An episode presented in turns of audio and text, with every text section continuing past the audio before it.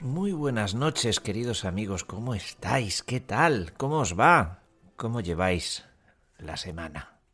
Bueno, pues bien, ¿no? Se sobrelleva, se lleva, se avanza, se abre uno paso a través de los días, estos días de otoño. No lo he ocultado nunca, a mí el otoño es la estación del año que más me gusta, con diferencia, con diferencia.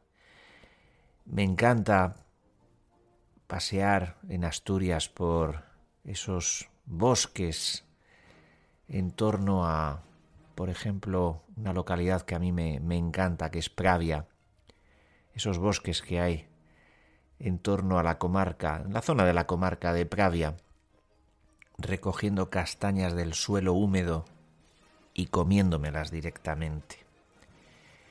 Me encanta cuando hace unos años, la última vez, hace tres, estuvimos Gloria y yo paseando a orillas del Tíber, pisando la hojarasca. ¿Qué tienen las hojas secas que tanto gustan? ¿Qué tienen? ¿Qué tiene el paisaje de hojas secas que tanto evoca que de alguna manera ese crujido luego nos trae recuerdos? Porque los recuerdos tienen mucho de... Los recuerdos entran mucho por el olfato, por lo menos para mí, por el olfato y por el oído. El sonido de la hojarasca cuando uno la pisa el olor. Por ejemplo, yo cuando huelo a eucalipto, cuando huelo mucho los bosques de eucalipto, pienso en Galicia.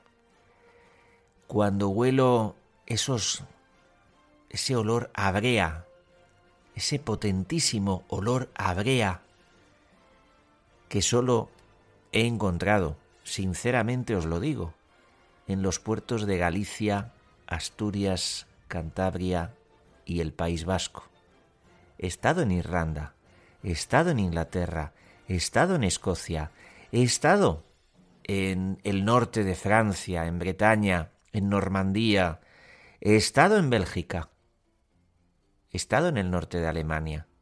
Oye, y no he encontrado ese olor maravilloso. Un olor que me evoca.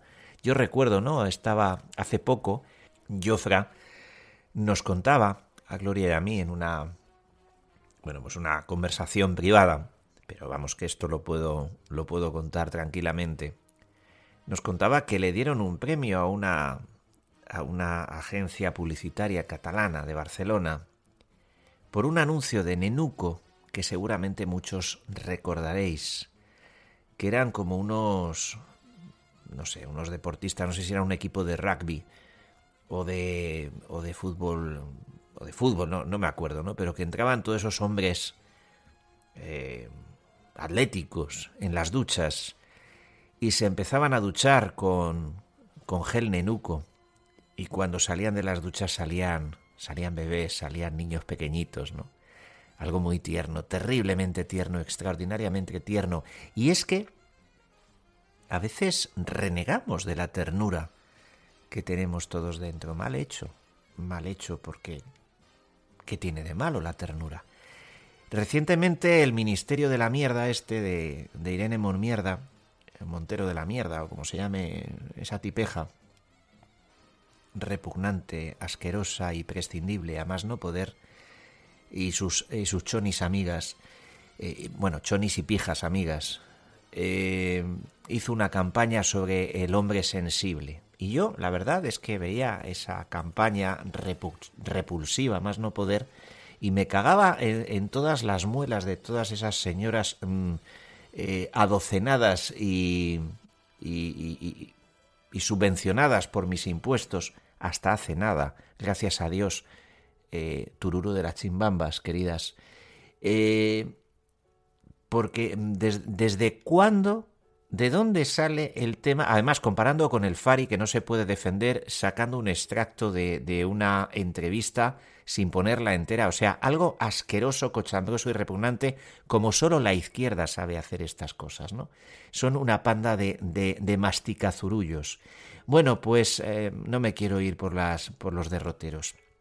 El caso es que esta hija de puta de la ministra, que no tiene otro nombre eh, y que no vale para nada, pues eh, se ha gastado los dineros de los contribuyentes en una campaña en la que reivindica algo que siempre existió, que es la ternura masculina.